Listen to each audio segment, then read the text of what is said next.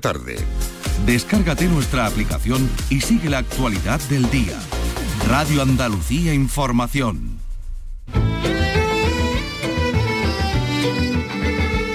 Andalucía es cultura. Con Antonio Catón. Radio Andalucía Información.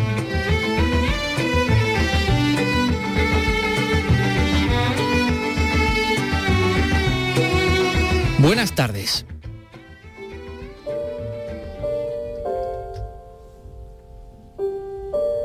Creo que ya soy hecho a la idea de la muerte porque he tenido tiempo y tonto no soy.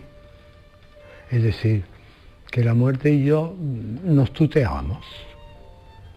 Gala nos ha dejado los 92 años en su querida Córdoba. La capilla ardiente está instalada en su fundación, donde por, cierto van a reposar eh, sus cenizas y donde eh, pues no han dejado de pasar ciudadanos, anónimos, lectores, gente de la cultura. ¿Dónde se encuentra en estos momentos Mar Vallecillo? Mar, buenas tardes. Hola, buenas tardes. Pues está siendo constante la llegada de cordobeses que quieren dar su último adiós a uno de los vecinos más ilustres. Como bien has dicho, después del acto de las 5, los restos mortales de Antonio Gala serán incinerados y aquí, en el jardín de la Fundación por expreso deseo suyo. Junto a la visita de cientos de personas anónimas, también está siendo continua la llegada de coronas de flores por parte de diversas instituciones y algunas empresas. Enseguida volveremos a ese lugar, al exconvento del Corpus Christi de Córdoba, un hombre de letras desde que nació, brilló en todos los géneros, aunque fue especialmente reconocido como dramaturgo.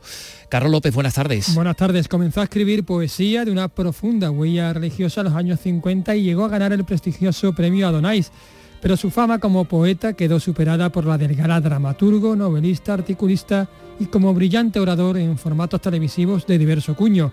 Vamos a compartir algunas de sus incontables perlas. Estaremos en Alaurín el Grande, el pueblo malagueño que Gala soñó, donde encontró la finca La Baltasara, en la que se estableció. Allí creaba algunas de sus mejores obras y también enterró a sus queridos perrillos. Recorreremos esa casa junto a su secretario, junto a Luis Cárdenas. Gala no solo fue creador, sino que además facilitó la creación a través de esa fundación que abrió sus puertas en el año 2002 en el convento del Corpus Christi de Córdoba eh, fundación que tiene desde entonces un lema extraído del Cantar de los Cantares, ponme como una señalita sobre tu corazón. Vicky Román, buenas tardes. Buenas tardes. Sí, a lo largo de 21 años de vida, la Fundación Antonio Gala para jóvenes creadores se ha dedicado a fomentar la creación artística, haciendo posible que convivan artistas de diferentes ramas y disciplinas. Hablaremos con dos de ellos. Se trata de sendos artistas plásticos que han cosechado un enorme reconocimiento a nivel nacional e internacional, Daniel Franca y Rafael Laureano.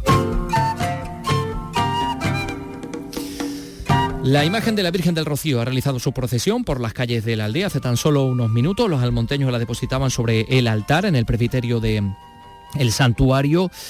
Con el motivo de esta romería del año 2023, la Filmoteca de Andalucía ha restaurado parte de una película grabada por un aficionado en los años 30 del siglo XX de la que le vamos a hablar. También vamos a conocer el rocío y su realidad eh, poliédrica a través de la literatura de la poesía, junto a nuestra compañera Maribel Fatou. Comenzamos con la realización de Miguel Alba y la producción de Ray Angosto. Andalucía es cultura, con Antonio Catoni.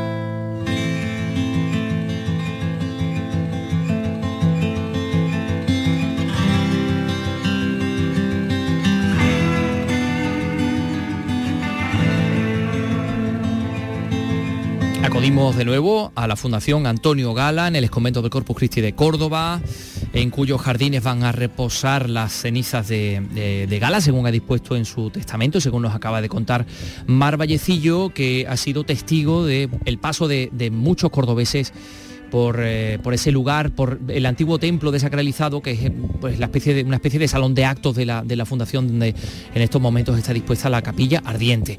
No sé ahora mismo, Mar, si hay mucha gente, si se ha producido un compás coincidiendo con la hora del almuerzo. Mar Vallecillo. Bueno, no se ha producido, el discurrir es constante. Siguen la cola. Hola, sí, compañero, ¿me oís ahora? Te escuchamos, te escuchamos. ¿Hola? ¿Sí, sí? Ah, bien, bien, estupendo. Te, contaba que para nada, que siguen las colas aquí en la Fundación Gala para despedir al insigne escritor. Esta mañana ha sido constante la llegada de cordobeses que han querido dar su último adiós a uno de sus vecinos más ilustres. Y con nosotros se encuentra una señora que acaba de escribir su mensaje personal en el libro de condolencia en directo para Canal Sur, para Radio Andalucía Información. ¿Cuál es su nombre? María Luisa Rubio. María Luisa, buenas tardes. ¿Qué ha escrito usted en el libro? La vemos emocionada. Sí, te lo enseño. Es que se me ocurrió anoche de pronto y se lo Cuéntelo para toda Andalucía, que lo sepan. bueno, si Seneca y las piedras hablaran en los verdes campos del Edén y más allá del jardín, nos contarían tus charlas con Troilo, la pasión turca, el manuscrito carmesí. Y en propia mano la dama de otoño en su soledad sonora, con el corazón tardío, te pondría por la regla de tres en el pedestal de las estatuas, en la casa sosegada en compañía de tus perrillos. Luego les he puesto un pequeño romance que es eh, por mayo era por mayo cuando viene la calor y los amantes se quieren, o si no me acuerdo. Le he dado las gracias por todo y por tanto con mucho cariño y respeto y ole tú, paisano. Muchísimas gracias por ese mensaje tan bonito y entre lágrimas, compañeros. todo hay que decirlo. Se nota que se ha leído todas las obras de, Antonio Gala, ha hecho esa especie de fin, ¿no? De, con todos los títulos de, bueno, una de las obras más, más conocidas de, del escritor. Es emocionante. Mm, tenemos todos los las bellos como escarpia, por decirlo de alguna manera, porque el sentimiento está siendo impresionante. La cola no cesa, da igual, sea a la hora de comer o no sea. Esto, esto sigue lleno de cordobeses que siguen escribiendo, como este caballero. Caballero, buenas tardes, en directo para Canal Sur Radio, para Radio Andalucía Información. ¿Qué le ha puesto usted a Antonio Gala? Le estoy poniendo, bueno, pues mi más profundo sentimiento por el vuelo definitivo de este arcángel del, de Córdoba, la pluma y la voz más emocionante e importante del siglo XX. No sé si poner entre paréntesis después de agosto del 36, pues del asesinato de Federico. Muchísimas gracias. Antonio, la que usted le sobra. Antonio, no sé. 81 años ya que, tiene que decir. Es indescriptible el cariño profundo, enorme que le tienen los cordobeses a, bueno, a este ciudadano de brazatorta, pero, pero cordobés mm, de adopción y ya ve con, con cuánto amor. Bueno, pues mm, decirte te, te, quería, te quería preguntar antes, de las 5 de la eh, tarde, sí, Mar, sí, sí, a las 5 de la tarde es cuando va a cerrar, con lo cual tenemos por delante en prácticamente dos horas para que puedan seguir, bueno, pues pasando quien, quien quiera para presentar su respeto ante los restos mortales de Antonio Gala. Eh, ¿Habéis podido hablar con el presidente de la Fundación, su sobrino, eh, José María Gala, si no recuerdo mal, y nos ha dicho que hay obra inédita de Gala que se va a publicar en breve. Exactamente, eh, poco más podemos decir porque ha sido el único, lo único que ha dicho, no ha querido avanzar más, pero bueno, de nada extraña, ¿no? Eh, Gala es un prolífico, lo ha sido siempre escritor y ha, ha permanecido mucho tiempo apartado por su aparecía y tenía contactos con los medios de comunicación, pero ha seguido escribiendo. Y todos estamos deseando. Ahí parece que tenemos algún problema de comunicación, no te muevas mucho más porque parece que se pierde la, comunicación, se, como que se pixela ¿no? el, el sonido. Tema de cobertura, compañero. De cobertura, de cobertura, puede que lo sea. Pero bueno, el discurrir, lo que decimos, que Antonio era un escritor, un escritor muy prolífico, eh, mucho tuvo que no publicó y sospechamos que algo nuevo en su última etapa que quiere su sobrino y presidente de la Fundación Gala hacer público por deseo expreso, suponemos que tanto de él como de su familia. Bien. Y aquí seguimos. Eh, bueno. En un, en un rato eh, los alumnos de la Fundación van a proceder a una lectura de poemas, que también será muy emotiva, suponemos. Pues sería fantástico poder eh, guardar todos esos poemas, grabar todos esos poemas o tener acceso para que los podamos escuchar todos los andaluces probablemente el día de, mañana. Eh, Mar Vallecillo, muchas gracias por, por, el esfuerzo, por estar ahí también eh, pues, haciendo posible que todos esos sonidos lleguen a través de la radio a cualquier punto de Andalucía. Recordamos que a las 5 se cierra la capilla ardiente, que los restos de Antonio Gala van a ser incinerados que van a ser depositados en el jardín de esa fundación. Mm, gracias, Mar Vallecillo. A vosotros siempre. Bueno, pues eh, eh, nos ha contado Mar Vallecillo que, que van a ser esos alumnos de la Fundación Antonio Gala eh, los que van a leer los, los poemas antes de que, de que los restos mortales del escritor sean incinerados. Estamos en estos momentos en comunicación con dos de esos eh, alumnos, artistas en este caso, que han pasado por la Fundación Antonio Gala para Jóvenes Creadores, que abrió sus puertas en 2002 para fomentar la creación, haciendo posible que convivan artistas de diferentes ramas y de diferentes disciplinas. Eh, y los tenemos con nosotros, es Daniel Franca y Rafael Laureano. Daniel, Rafael, ¿qué tal? Muy buenas tardes. Hola, buenas tardes, ¿qué tal? Los Muy tenemos a los dos. Creo que Daniel ya ha vuelto a casa y que Rafael está todavía en, en Córdoba y está de camino a la, a la fundación. Bueno, eh, a ver, eh, voy a, voy a, eh, vamos a hacer una, una pequeña entrevista. Os tenemos a los dos, pero, pero casi por separado para que no nos liemos mucho con esto del sonido telefónico. Bueno, eh, em, eh, quisiera conocer, eh, em, Dani, Dani Franca, ¿cuál fue la primer- el primer contacto tuyo con Antonio Gala? Bueno, el primer contacto, eh, Antonio, fue en la, en la misma entrevista, ¿no? Eh, eh, por si no, no lo saben los, eh, los oyentes, ¿no? Eh, el proceso de selección de, de la fundación, de la beca para jóvenes creadores, al principio la creación del proyecto, ¿no? De la intención de tu proyecto en Córdoba y después pues una entrevista personal con Antonio y con el patronato y claro, pues ese fue el primer encontronazo con, con Antonio. Y creo que a Rafael Laureano le dijo, mm, qué asco de niño que bien pinta o algo así, ¿no? La primera frase que me dijo pintando un día allí en la, en la fundación, sí. Que creo que también se lo podría decir a Daniel Franca perfectamente igual. Sí, claro. Eh, mm, Él se, suele- se solía meter mucho con nosotros. era muy cañero. Su- manera de, de- de- de- de transmitirnos su, su cariño, una persona muy muy cariñosa, eh, disfrazada con, con esa con, con esas frases que no solía decir. Ajá. Eh, porque claro, Rafael, ¿cómo era, digamos, la convivencia con él? No sé si él pasaba temporadas allí en la fundación con vosotros, veía lo que hacíais, intervenía en vuestro trabajo, daba consejos. Rafa. Eh, Antonio ya tenía pocos actos sociales y est- estaba mucho tiempo con nosotros. Entonces, pues, en mi caso sí que veía mucho mi trabajo, ¿no? Y el trabajo de mis compañeros. Y la verdad es que eh, estaba mucho tiempo con nosotros y por eso tenemos muchísimas anécdotas, ¿no? De él, porque vivía con nosotros mucho tiempo. Bueno, pues cuéntanos una, ya que lo ha sacado. Bueno, yo me acuerdo, la primera noche cenó con nosotros, estábamos en una mesa todos juntos y él siempre pues llevaba, venía con mucha gente, ¿no?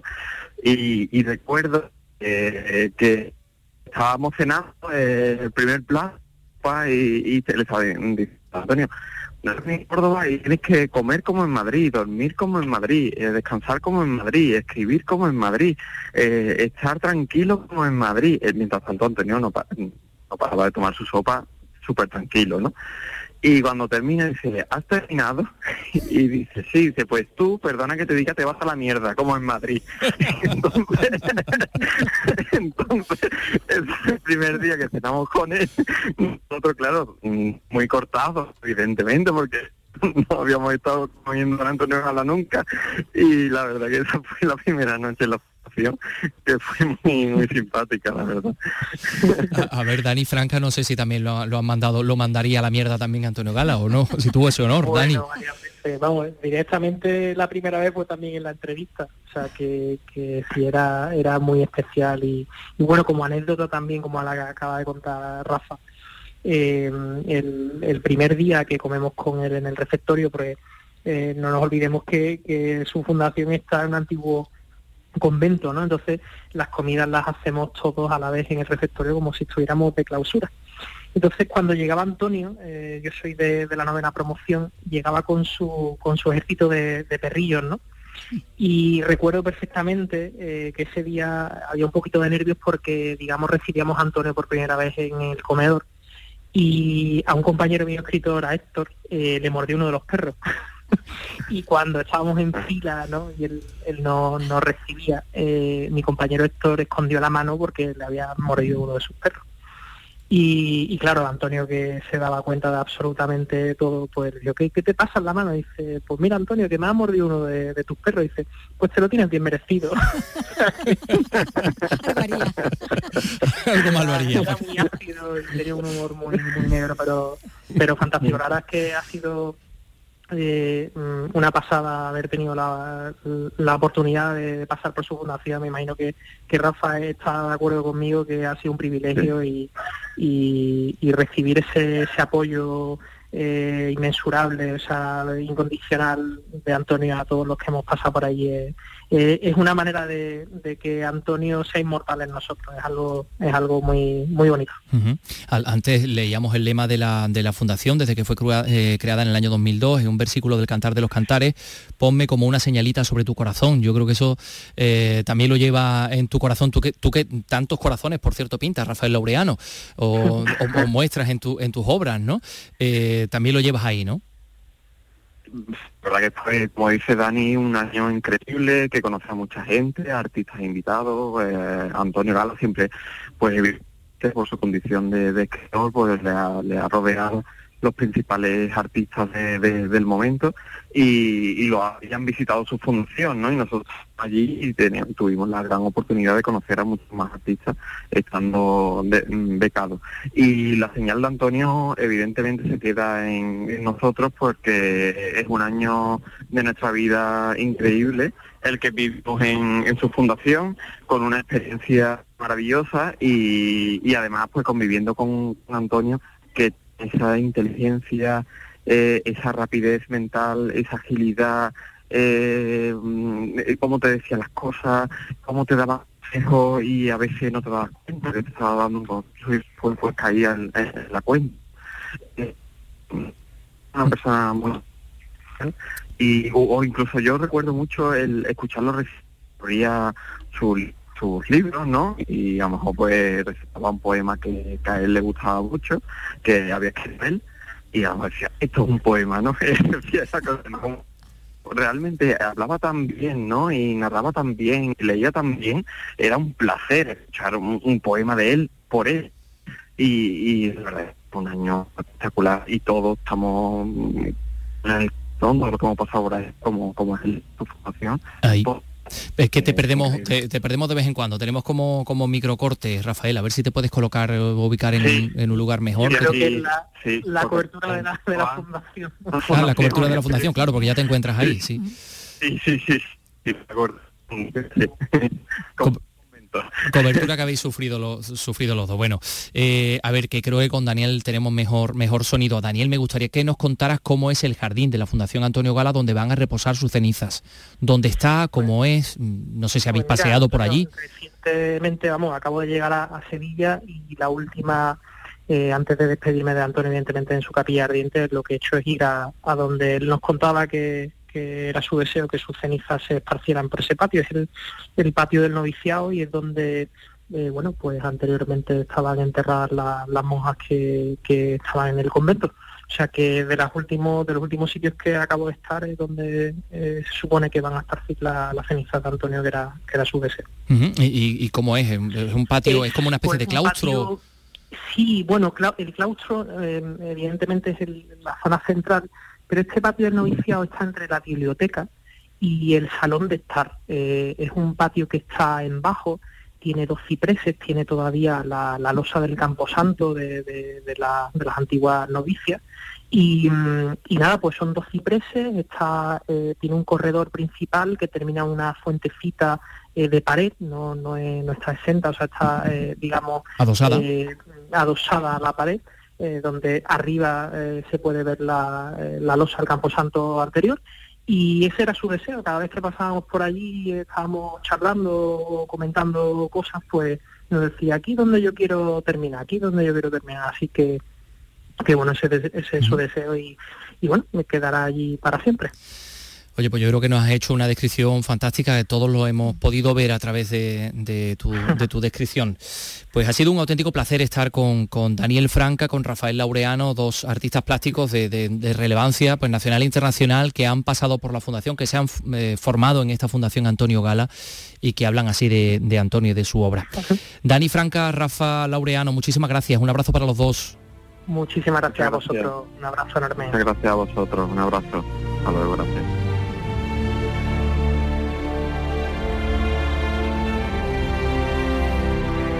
Porque los dos son artistas eh, plásticos, eh, pero bueno, han pasado pues eh, gente de la música, creo que de la, danza también, de la narrativa, de la narrativa, Vicky, mucho. ¿Cuánta gente de la Fundación Antonio Gala has entrevistado tú? Han estado aquí con nosotros, claro, empezando, bueno, pues de la primera promoción hace ahora 20 años, Juan Manuel Gil, que fue el premio Biblioteca Breve, el escritor almeriense con, con Trigo Limpio.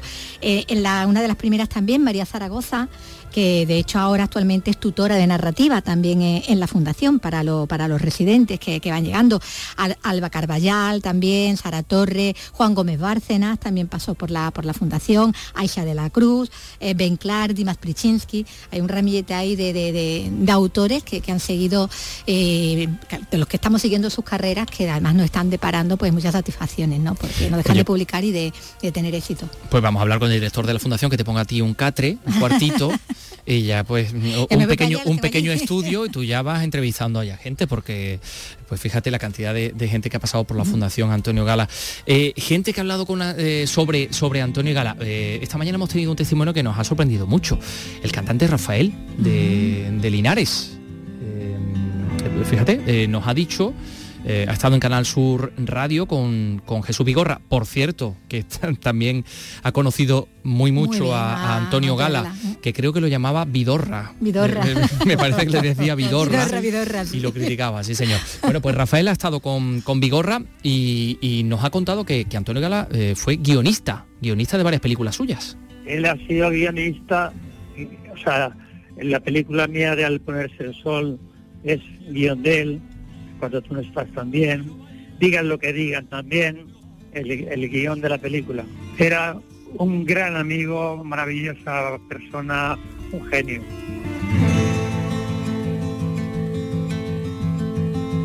Pues fíjate. Yo no lo sabía. Ni idea, ni idea, digan lo que digan, en fin. Pero firmado con el nombre. Sí, eh, supongo que supongo que sí, claro.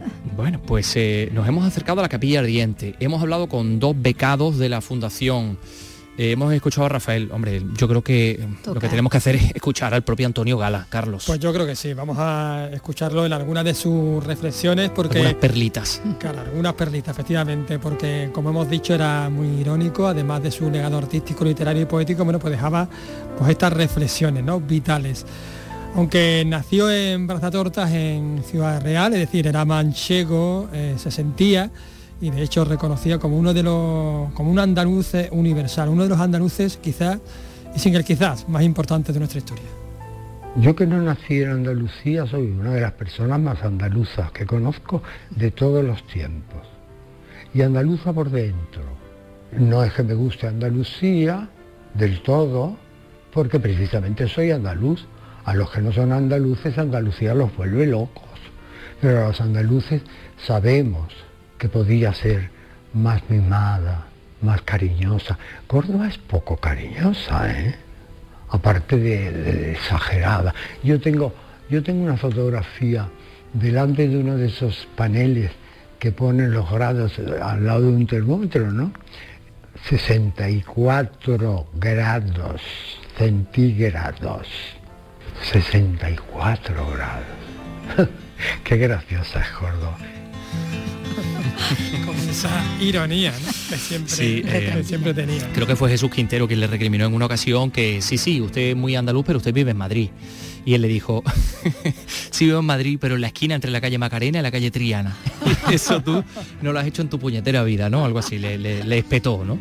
Em, le divertían también los nacionalismos. Le divertía mucho los nacionalismos, de hecho tenía un concepto de España amplio, de hecho un concepto de España más que otra cosa romano, como ven cordobés, ¿no? Más de Hispania. España es un país bonito, es un país para quererlo.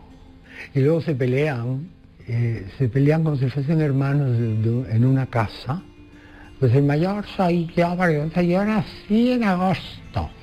Y el otro dice, ja, ja, claro que naciste en agosto.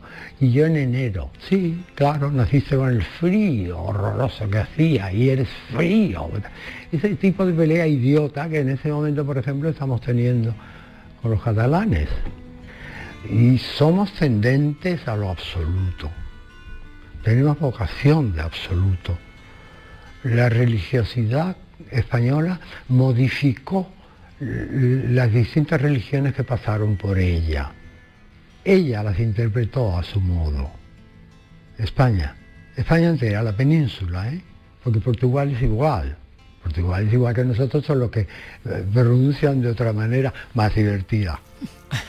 Esa forma de hablar que también era muy imitable, muchos humoristas, de, la, de toda una generación, y que también denota exactamente un carácter muy presumido, muy presumido e irónico. Muy, muy presumido e irónico hasta el último momento. ¿Usted cuántos años cree que yo tengo? No se lo voy a decir, de todas maneras, pero para que quede usted mal. ¿Cuánto? Ochenta y pocos. Pues, porque lo sabía, pero yo no represento ochenta y nada. Vamos. O en todo caso representaría 15 mal llevados o algo así. o algo así, o algo así. Lo hecho trampa porque lo sabía. Lo hemos escuchado en, la portadilla hablando de la, de la muerte, que era un tema bastante recurrente, ¿no? Sí, él eh, decía que bueno, que no le tenía, no tenía miedo a enfrentarse a la muerte, a la que veía como una vieja conocida con un mal trabajo.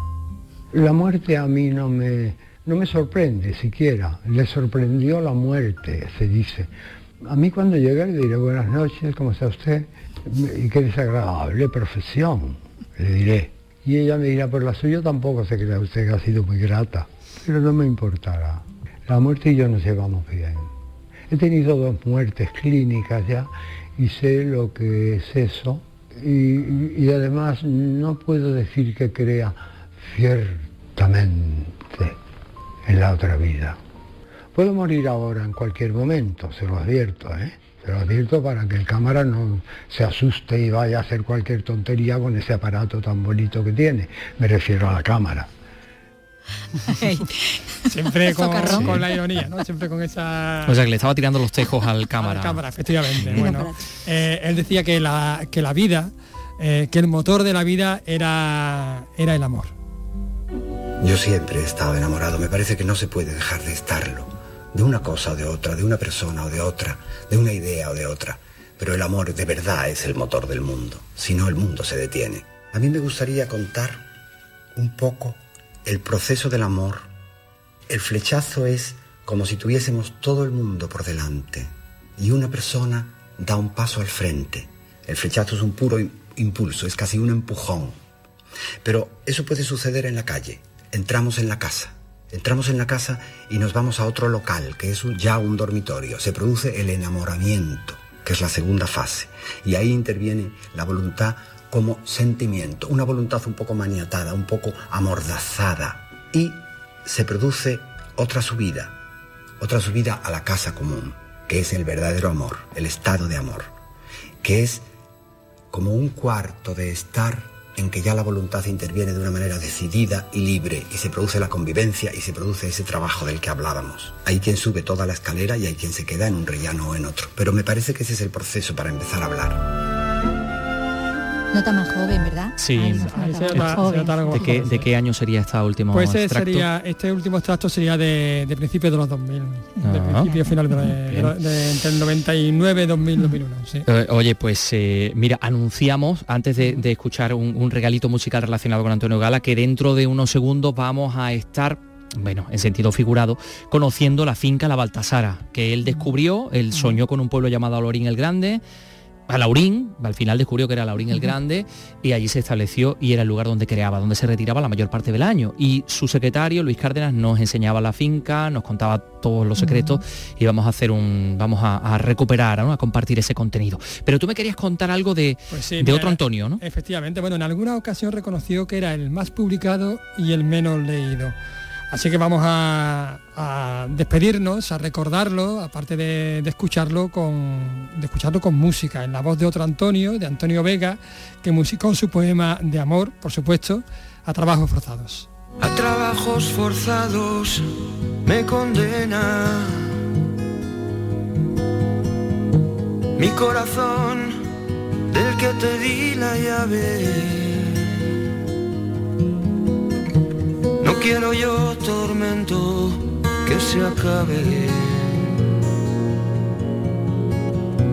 Y de acero reclamo mi cadena. No concibe mi alma mayor pena que libertad sin beso que la trabe,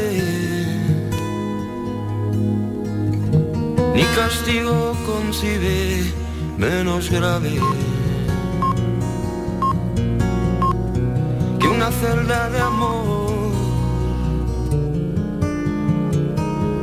Contigo llena Vaya descubrimiento este a trabajo forzado de Antonio Vega. Ah, pero no lo... No, no, no, no, yo, yo pues no, mira. lo, no lo conocía. Eh, Esta es la versión del disco, hay otra versión que es en directo. Bueno, pues eh, mira, mientras estaba escuchando a Trabajo Forzado, Rafael Laureano, con quien acabamos de hablar, nos ha enviado fotografías de ese jardín del patio de novicios del ex convento del Corpus Christi, que es un lugar precioso donde van a reposar sus cenizas. eh, con unos setos de, de- de mirto seguramente, de arrayán, con, con unos, eh, en fin, eh, cipreses, con un, con un magnolio, eh, con la vista de la torre de la Catedral de Córdoba a lo. Bueno, la verdad que un lugar, un lugar maravilloso, ¿no? Donde van a reposar sus, sus restos. Eh, bueno, eh, son las tres y media, exactamente, las 3 y 31 casi. Así que vamos a hacer una mínima pausa y enseguida vamos a estar en Alaurín el Grande, en la Baltasara. Poetas andaluces. Escucha el homenaje a la literatura de nuestra tierra. Siente el orgullo de ser andaluz descubriendo la obra de nuestros poetas con Rogelio Reyes Cano y Antonio García Barbeito. Poetas andaluces. Los lunes desde las 11 de la noche. Radio Andalucía Información. Creo que ya soy hecho a la idea de la muerte porque he tenido tiempo y tonto no soy. Es decir, que la muerte y yo nos tuteamos. En Andalucía es cultura, visita la Baltasara, la Casa Museo de Antonio Gala en Alaurín el Grande.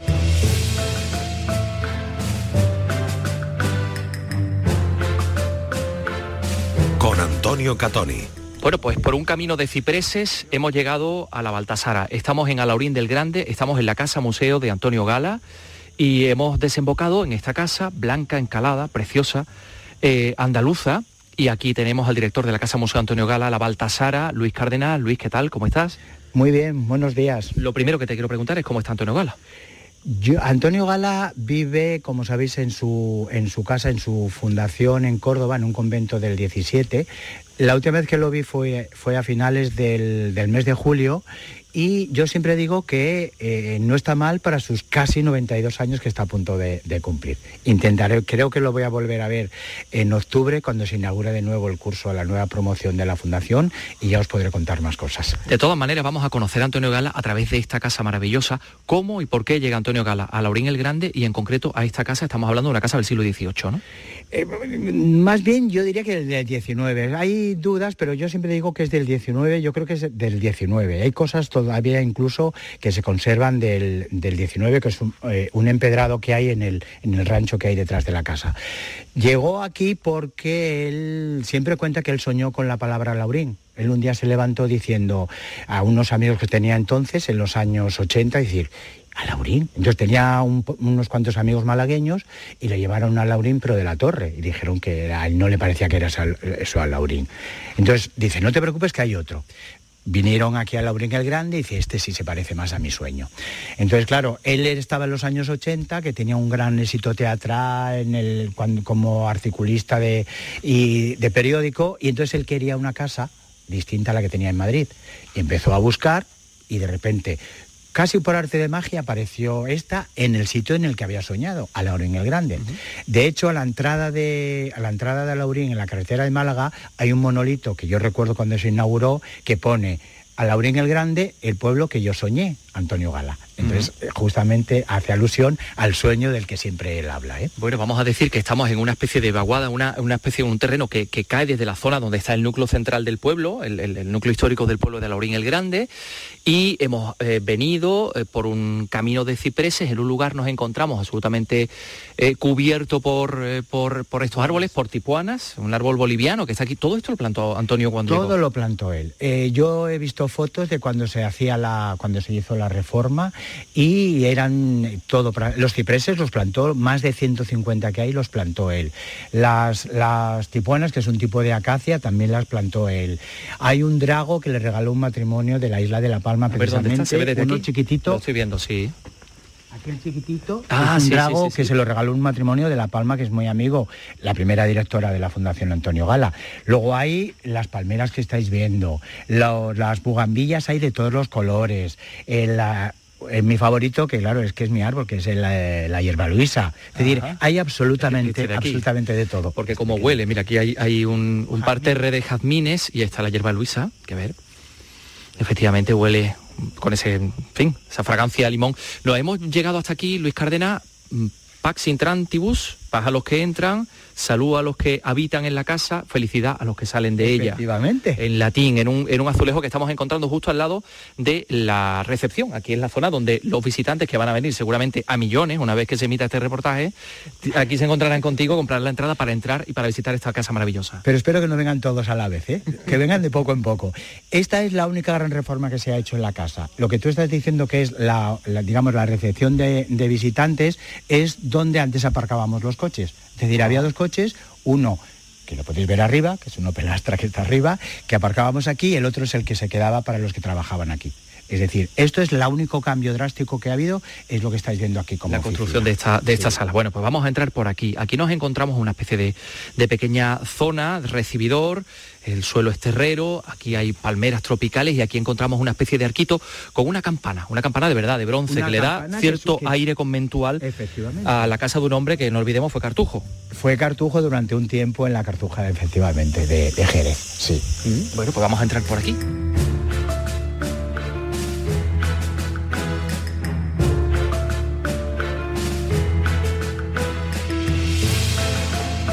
Esto, Luis, es el patinillo. Ese es un patinillo de entrada que, da- que, como veis, se entra a través de una puerta de dos hojas gigantesca de madera original, que yo no sé de- ni de qué época será, pero fijaros el tamaño que tiene, preciosa.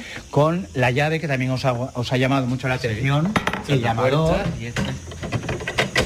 que aunque sea en, radio, en la radio ellos lo están viendo el tamaño que tiene la llave. Sí, sí. Que además la seguimos, la usando. La llave que se sigue utilizando para abrir y cerrar esta puerta, que esta puerta de la campana, la campana no se utiliza para nada, ¿no? No, yo nunca la he oído eh, tocar, pero se puede, si queréis... A ver, sí, espérate, a ver si... esto- Esa es la campana de la Baltasara, ¿eh? que está sonando, bueno, una campana antigua y además preciosa. Jazmines, bugambillas. Aquí vemos unas piletas, esta pileta seguramente es una pileta de estas de agua bendita, ¿no? De agua bendita, y Sí. aquella también. Oye, ¿y esa blanca para qué servía? Esa es la que más utilidad tenía porque es donde bebían agua sus perrillos. Es decir, siempre, siempre estaba llena de agua, se cambiaba continuamente para que estuviese limpia y en cuanto después de los paseos que hacíamos, los perrillos iban corriendo a beber agua justamente ahí en esa, en esa pileta. Perrillos que vivían eh, en Madrid y que vivían aquí, porque Antonio Gala pasaba aquí temporadas. Allí donde estuviera Antonio Gala estaban sus perrillos. Ya fuera uno, ya fueran dos, llegamos a tener cuatro a la vez. Recuerdo perfectamente. Y allí íbamos. Eh, cuando viajábamos éramos como unos titiriteros. Entre los perrillos, las camas de los perrillos, los libros, la- el ordenador. Nosotros éramos, insisto, éramos como titiriteros que vamos de allá para acá. Y lo llevamos todo, ya sea a Madrid, ya fuera a Málaga. Bueno, luego visitaremos además la zona donde están las tumbas de, los- de los perros de, de Antonio Gala. Vamos a acceder al interior de la casa, todo es madera, todo es eh, madera rústica, eh, pared encalada. Esto habría que encalarlo cada año, ¿no, Luis? Cada año. El Todos los años Miguel- se encalaba, el pobre como Miguel, que lleva cal una, de toda la que vida. lleva una buena temporada aquí, todos los años lo primero que hacía era, en cuanto nos íbamos en septiembre, octubre, empezar a podar, a encalar, para que cuando volviéramos estuviera otra vez todo blanco y todo limpito. Es curioso también el suelo, porque le gustó mucho ayer a unos Barro rondeño, yo creo que es esto, ¿no? es, se llama mazarí, es una cosa muy rústica que le gustó siempre, porque él quería, no quería nada, ni ni lujos, nada, no quería todo lo más rústico posible. Lo que sí es realmente interesante y bueno son las alfombras. Las Sí. alfombras ahí sí que es verdad que, se, que están muy bien Es elegidas. decir, que ¿eh? cuando él llega a esta casa, esta casa habría que hacer una serie de reformas, ¿no? Absolutamente reforma completa. Reforma Se conservan las paredes, que ya veis el tamaño que tiene, que gracias a eso es muy fresquita en, en verano y es muy caluroso y se está muy bien en invierno por el tamaño de las paredes, pero es todo, se hizo cambiar. ¿Ya veis esto? Porque no hay, no hay aire acondicionado, No, no, ninguno, no, no, ni no, hay para calentar. calefacción. Normalmente está la chimenea, normalmente la chimenea que calentaba toda la casa, lo que habéis visto arriba, y en invierno, no- en verano no hay aire acondicionado. Bueno, pues tenemos que decir que ya estamos, que ya hemos entrado en, en una parte de recibidor, en una, espe- una- una especie de salón. Eh, de hecho, es un salón comedor, donde aquí tenemos la chimenea muy pequeñita, encalada, eh, la leñera de, de esparto, una mesa, las dos, las dos eh, sillones para, para leer seguramente, para estar calentito, las Quiero- piletas, las Quiero que veas, quiero que veas, aunque no se vea, esto le hace mucha gracia a la gente. Es que parece un reclinatorio, sí, es como un sillón. Ah, es, es un sillón donde uno se sienta, parece un reclinatorio de iglesia, pero en realidad la parte de delante es para subir los pies y poner los pies calentitos. Pero eso está hecho es profeso para Antonio Gala o, o esto existe y se puede comprar. ¿Cómo se llama Yo esto? lo conocí aquí, yo lo conocí aquí, no sé si tiene nombre. Él se sentaba normalmente ahí. Es decir, en invierno, un poquito antes de la cena, lo que hacía era bajarse la lectura. Ajá, se sentaba ahí aquí, con esa luz. Hasta la hora de la cena. Esto es donde nos yo me sentaba aquí y él ahí. Y decís, ¿por qué es tan pequeña la mesa? Pues porque nunca venía mucha gente a la vez. Ha venido muy poquita gente y además nunca venían juntos. Nunca venían juntos, nunca venían a la vez. Por eso la mesa es realmente pequeña, porque los únicos que comíamos casi a diario eran yo, que me sentaba aquí, y él ahí.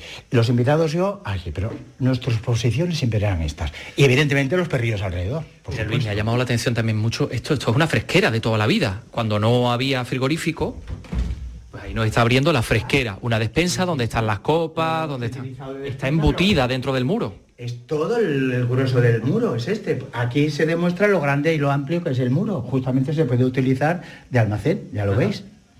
Bueno, la fresquera de toda la vida, pues vamos a ver, vamos a seguir eh, visitando la casa de Antonio Gala. Estamos en el comedor, eh, está, aquí está la escalera que sube hacia la zona eh, superior, aquí las alfombras. Kilim, esto es una alfombra turca. Sí, ¿no? hay, efectivamente. un poquito de pasión mucho- turca también. Hombre, que hay pasión turca, por supuesto, por supuesto.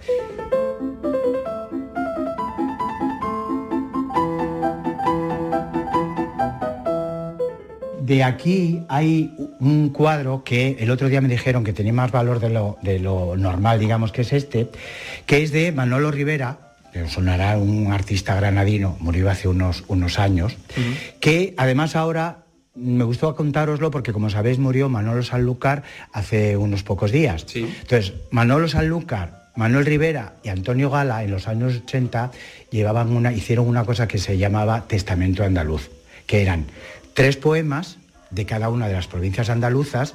Manuel Rivera hizo los dibujos, Manolo Sanlúcar la música, la guitarra y Antonio Gala los 24 poemas. Entonces ahora está os quiero hablar de ello simplemente por el hecho de que Manolo Sanlúcar murió hace muy poquitos días, Manuel Rivera hace ya bastantes años, y al, el otro día que vino un señor que sabía de arte y de esto, dijo que como es una prueba de autor, tiene mucho más valor todavía que, una, que otro, Que un- otro cuadro cualquiera, ¿no? Bien, por eso me gustaba hablar de, Ma- de Manolo Rivera. Pues seguimos en esta otra zona donde hemos pasado, la parte, la parte trasera de este, de este salón. Aquí vemos más benditeros y pilitas, que es una de las obsesiones que vemos también de, de Antonio Gala, eh, que ocupan eh, varias paredes, esta pared pintada de albero, las paredes encaladas también dentro del salón, eh, que se aquí se encala todo. Y además ya veis que son como en plan rugoso, es decir, no están ni, ni perfectamente alisadas ni nada, no hay irregularidades, que es lo que a él le gustaba. Es decir, la casa de campo tiene que ser una casa rústica. Sí. Aquí vemos una zona, una zona de estar, con do- dos lamparitas y, y es- ese bastón de cristal que vemos Ese ahí. bastón eh, os parecerá increíble, pero estaba encima de mi armario y hasta, hasta que no se ha vendido la casa, se ha hecho la, re- la reforma por el ayuntamiento, no lo había descubierto. Ah. La descubrí justamente encima de- del, del armario de mi habitación. Y ha quedado colocado aquí en la mesita de la, de zona de que estar. se pueda ver. Allí veis una foto de do- cuál era su sitio, ¿veis? Él se Ah. sentaba en esa esquina y todo rodeado de perros. Y los perrillos aquí alrededor. Todos alrededor, efectivamente. Porque los perrillos estaban aquí encantados de la vida, claro. Salían, corrían y también dormían aquí dentro. Como no te gustarán los perros, ya no eras amigo de Antonio Gala. No tenías nada que hacer con él. Aquí estamos viendo un tenebrario también de, hierro forjado, eh, alfombra, una mesa y por supuesto los famosos bastones. Los famosos bastones de Antonio Gala, muchos de ellos. Todos son de madera. Mira, este, este con la cabeza de curro de la Expo. sería, no? 25 años que tiene. ¿Qué 25, 30? Desde el año 92, justamente. Aquí tenéis a curro. No, yo siempre digo que aquí tiene los, los, más modestos porque son los que usaba en el campo. Realmente los, los buenos, dicho entre comillas, son los que están en, en, su fundación, en una exposición que hay que se llama Recuerdos de Antonio Gala, que están todos los, los bastones, incluido el famoso bastón de Manolete, del que todo el mundo habla, también está en esa exposición. ¿eh? Estos son, esto creo que se llama una chivata, ¿no? Estos son africanos. Eh, yo, yo creo que esto es una cosa bastante rústica. De todas formas, el que él siempre solía utilizar el más sencillo. este de aquí. Este, este y este, pero sobre todo. Estos tres, este. nada, sencillamente una. ¿Cómo está de usado? ¿Veis cómo está desgastado y tal? Está desgastado. Cogía y a ver con la, con la contera de, metal y aquí está, en un paragüero. En la página de la fundación hay una foto donde creo que aparece con este bastón. y este me llama mucho la atención porque parece una partida de dominó. Parece es que está hecho con fichas de dominó, si os dais cuenta. Pero es tan pesado. Hay una cosa con los bastones que la gente no lo entiende y es que cuando le regalan bastones, de repente no piensan que el bastón es una cosa para usarlo. Entonces, si es muy pesado, por ejemplo en Madrid, en Madrid tenía, que ahora están en Córdoba, como os he dicho, una colección de caza mayor. Entonces, claro, tú imaginaros la cabeza de un ciervo con los cuernos. ¿Cómo cogías, cómo cogías el bastón por ahí arriba? Entonces, de puro adorno, es un bastón para verlo. Pero él quería los bastones para, eh, quería los bastones para, usarlos, efectivamente. Sí, sí. Bueno, pues bastones a un lado y bastones a otro. Eh, elementos de cristal, de barro cocido. Este sombrero. Este sombrero lo trajo de la China. Es como un Salakov o algo así. Es un sombrero que le regalaron en la China, lo trajo de un viaje que, un viaje que hizo a China, en el cual estaba su gran amigo Terence Moix. Terence Moix estaba en ese viaje también estaba Marsillac, me parece que estaba en ese, en ese viaje, y alguna otra persona conocida, y este sombrero es de ese viaje de, la China, justamente. Dos puertas también que nos abren a la siguiente habitación. Bueno, esta creo que es la, habitación del señor Cárdenas. Mm, es una habitación pequeñita, una habitación suficiente. Suficiente, como yo mismo. Yo siempre digo que no, necesitaba más. Además me da mucha vergüenza enseñar esta, esta habitación, así que nos vamos a ir a la parte de arriba que tiene más interés. Bueno, pues vamos a ir para la parte de arriba. Libros, este, el, cuarto de baño, aquí dormían los perrillos, por cierto, que aquí dormían los perros que llegaron a ser hasta cuatro. Y además lo curioso es que yo no necesitaba despertador porque un poquito antes de las ocho empezaban a rascar la puerta y o me levantaba o tiraban la puerta abajo, con lo cual era el, despertador eran los perrillos. Les abría la puerta, salían corriendo y ya estaba libre. Yo creo que todo el mundo que tiene perro se puede ver identificado en eso que, acabas de decir ahora mismo, la puerta antigua también de capuchinas, de, bisagras de, de, capuchinas. Bueno, pues vamos a subir a la parte de arriba. Mientras vamos subiendo vamos a ir contando que en la parte de arriba está el despacho, la zona de trabajo y el, el eh, dormitorio de Antonio Gala. Estamos subiendo por estos escalones.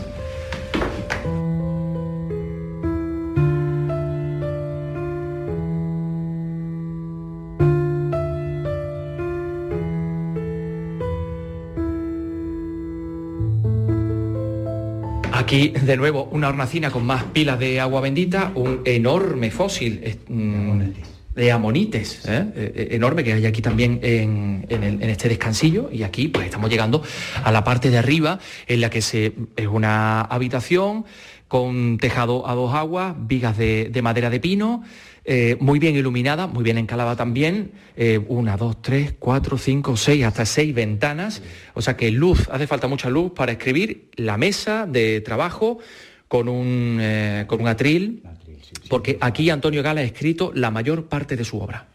Pues la mayor parte, porque él vino, se vino aquí en el año 87, compró la casa, la reformó, pues prácticamente desde el año 87, todas las obras que ha podido editar desde ese momento no completamente porque todavía seguía, viviendo en Madrid, pero la mayor parte de las obras las he escrito aquí en la, en la Baltasara. De hecho, yo siempre cuento, porque es la, la verdad, salvo el manuscrito carmesí, todo el resto de las novelas y todos los, libros que han ido después, todos me los ha dictado a mí, en gran parte en esta sala en una mesa que no podéis ver, pero una mesa de madera de nuevo muy pequeñita, toda la gente se mete mucho con el tamaño de la mesa, pero para poner el ordenador era suficiente. Él daba vueltas por esta habitación con el manuscrito que acababa de terminar en la mano y él me lo dictaba y yo tomaba el dictado sus obras en esa mesa que veis al fondo. Aquí está la mesa de cristal, la mesa de trabajo de Antonio Gala. Y luego ahí alrededor estaban los perros. Es decir, él estaba ahí, pero él estaba en los pies, en no sé qué,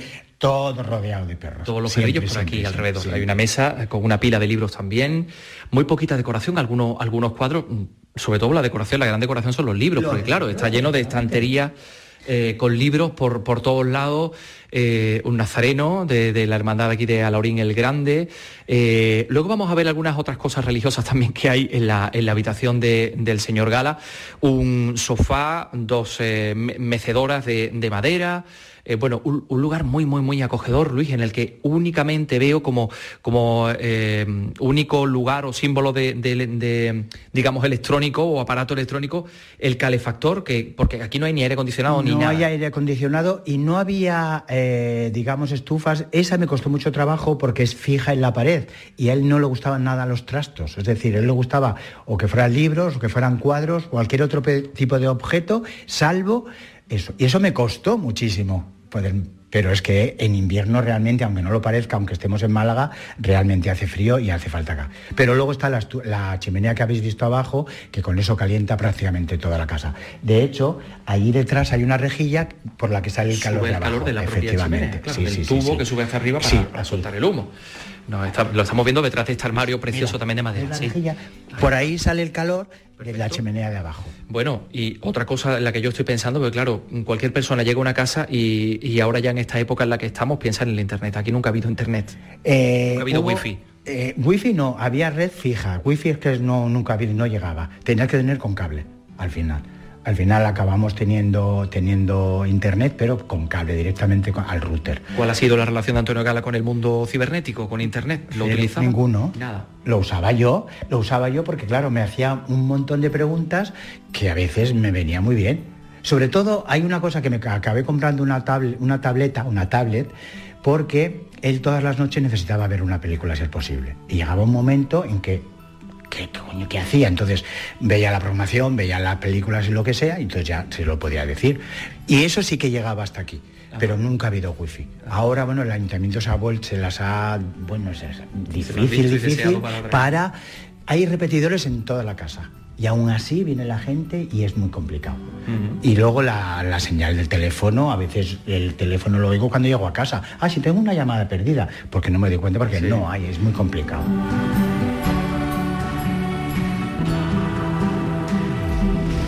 Volveremos a lo largo de esta semana a la Baltasara para eh, contarles cómo es el, dormitorio, cómo son los jardines, ese lugar de las tumbas de los, de los perrillos y otras muchas cosas acerca de Antonio Gala. Bueno, enseguida vamos a hablar de, eh, del Rocío. Hoy ha sido la procesión de la Virgen del Rocío y les vamos a hablar de una película.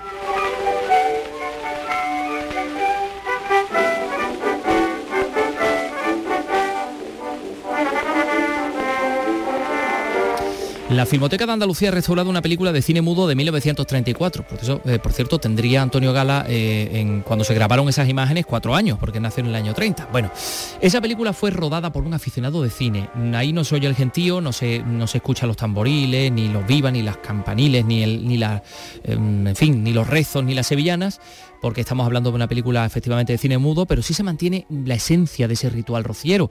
Ahí vemos, por ejemplo, pues em, el paseo de los romeros a caballo y a pie, eh, eh, algunos peregrinos haciéndose una foto delante del monumento a la Virgen del Rocío, eh, cómo procesiona por las calles de la aldea la, Virgen, por cierto, precedida de una, de una caballería muy nutrida, que es algo que sería en estos momentos pues impensable. En fin, que mm, este fragmento ha sido digitalizado en la Filmoteca Andaluza y de ello se ha encargado, entre otras personas, pues Ramón Benítez del Departamento Técnico de la Filmoteca de Andalucía. señor Benítez, ¿qué tal? Muy buenas tardes. Eh, muy buenas tardes, encantado. Estamos hablando de un fragmento de una película mucho más grande que llegó a la Filmoteca ¿cómo? Pues a ver, son depósitos particulares, generalmente de una forma o de otra la gente contacta con la Filmoteca de Andalucía y diciendo, bueno, tengo unas películas guardadas en los cajones, en las casas, o sea, digamos que que yo que tenían guardado, decir, a ver qué hago con esto. Hay que tener en cuenta que, bueno, son equipos que ya están en desuso, llegó la digitalización, el vídeo antes, y digamos ya el cine digital, y ya claro los aparatos dejaban de funcionar y muchas veces eh, es nuestra labor digamos hacer la difusión de la filmoteca para decir estamos aquí eh, estamos en Córdoba pero con competencia en las ocho provincias andaluzas. Entonces es nuestra tarea la difusión para decir traiga las películas las digitalizamos se las pasamos a un formato ya actualizado para que pueda acceder a ellas y por otro lado también para que se puedan conservar y ha sido un poco el caso. ¿no? Bien, eh, bueno, eh, claro, hemos visto esas imágenes que nos han parecido interesantísimas desde el punto de vista etnológico y etnográfico, ahí vemos la romería, pero claro, lo que estamos ya un poco con la mente que se nos va hacia lo que todavía queda por recuperar, todas esas imágenes. Eh, mucho. Es mucho, es mucho lo que le han dado acerca de, bueno, no sé si no, vamos, del rocío en y de este otra caso, cosa. bueno, había alguna afirmación más, eh, la curiosidad, digamos, la peculiaridad, vamos, mandamos cuando desde la oficina de gobierno decían, ya por estas fechas también el tema del rocío, imágenes históricas. Tenemos más, digamos, anteriores del año veintitantos que esperamos eh, presentar dentro de un fondo de un particular de la localidad de Isla Cristina, pero en este caso era curioso realmente porque, bueno, todo el material que ha sido, que ha, sobrevivido, digamos, la guerra civil, los años 50, donde había destrucciones masivas de material y era difícil bastante que pudieran quedar mm, salvaguardados, ¿no? Eh, pues le dimos cierto valor eh, en el sentido, bueno, aparte de las peculiaridades que hablamos de la diferencia, o sea, a pie de calle, en la primera impresión cuando digitalizamos este material era la cercanía que tenían las imágenes eh, frente a lo que sería una visión oficial de los documentales generalistas de, de lo que vendría después, ¿no? Del nodo, televisión española, de la filmación de la, Rome- eh, de la Romería del Rocío. En este caso se acerca mucho la cámara y es la peculiaridad, digamos, de lo que es filmación amateur o de aficionado. Es decir, hay imperfecciones técnicas, desencuadres, saltos de imagen, no hay una estructura, digamos, pensada, algo más espontáneo y más cercano. O sea, que Entonces, el mucho cante, acerca- podríamos Efe- decir que está claro o prácticamente claro que habían sido hechas por un aficionado al cine. Efectivamente. Sí, porque no tiene, a ver, el primer paso es que no tiene ni cabecera ni final. No hay intertítulos, no hay ninguna señal y de hecho, vamos, los datamos en el año 1934, pero tampoco muy seguros ponemos circa, o sea, podría ser 33-32, probablemente 34 por ciertas referencias, pero digamos, eh, en todo caso, anterior a la guerra civil, y luego la otra peculiaridad es que era un formato de 16 milímetros. 16 milímetros era un formato ya, digamos, semiprofesional, eh, hablamos del subestándar de lo que utilizaba la gente Super 8, lo que vino después, Super 8, 8 milímetros, que eran eh, destinados al, al cine doméstico. El 16 era un paso mayor, es doble perforación porque es muda, pero digamos daba mayor calidad de imagen y evidentemente era alguien que había invertido más dinero en comprar el, el tomavistas y comprar la película, el revelado, todo lo que suponía entonces, que eh, en fin, suponía bastante... el material necesario para, Sí, para, en fin, es. para poder eh, eh, Sí. realizar esto. Tengo una curiosidad, pero necesito que me responda muy brevemente. No sé si usted lo sabrá o no, pero hay un momento en el que se ve esa imagen que está saliendo la Virgen y hay un señor con un sombrero muy extraño, con unas plumas que parecen de gallina, que no sabemos... mm, Se repite, ¿eh? Aparece más veces ese señor. Sí, efectivamente, no ese señor, sino varias personas. O sea, hay peculiaridades de respecto a esa romería del año, que eso me imagino que dentro de los estudios rastreros eh, habría que investigarlo o a lo mejor lo han tratado ya. Sí que habría, sería una costumbre que había, en- pero no es una imagen única, sino que, Bien, que bien. aparece diferente. Y por ejemplo, hay peculiaridades, lo que sería eh, esa cercanía, esa, bailar, eh, mucho de baile de sevillanas o lo que se, eh, bai- incluso baile entre hombres, ¿no? O sea, hay, hay cosas que llaman la atención vistas desde ahora, ¿no? Vaya, vaya, vaya, esto es muy curioso. Ramón Benítez, nos vamos a quedar con su contacto porque sabe usted muchísimo de cine y queremos volver a hablar con usted en, en, eh, ocasiones venideras, que seguro nos, aportará luz. Un, Muy un bien. saludo del Departamento Pues muchas Técnico de la Filmoteca ¿eh? de Andalucía. Gracias a usted por el auxilio. buenas tardes. Buenas tardes. Bueno, pues nos vamos a ir ya, nos vamos a ir con Cristina Rosenbinge. ¿Dónde estás?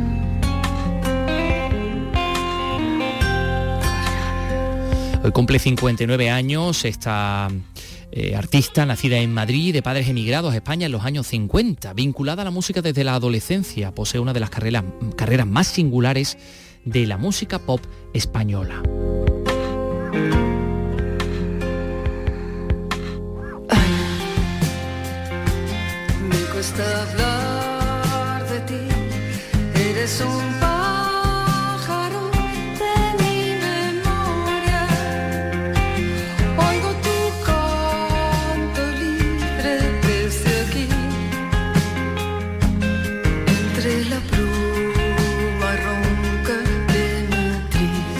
Bueno, fue integrante de Ella y los Neumáticos, con un grupo eh, con el que debutó, un grupo punk, eh, que formó parte de la movida madrileña a principios de los 80, estuvo en Magia Blanca.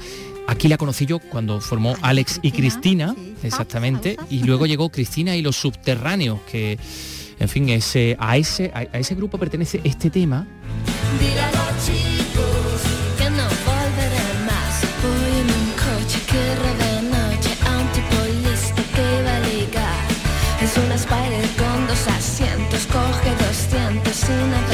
Pues sí, voy en un coche, con él nos vamos a despedir. Hasta mañana, regresaremos a las 3 de la tarde en Andalucía Escultura. Adiós, Vicky, hasta mañana.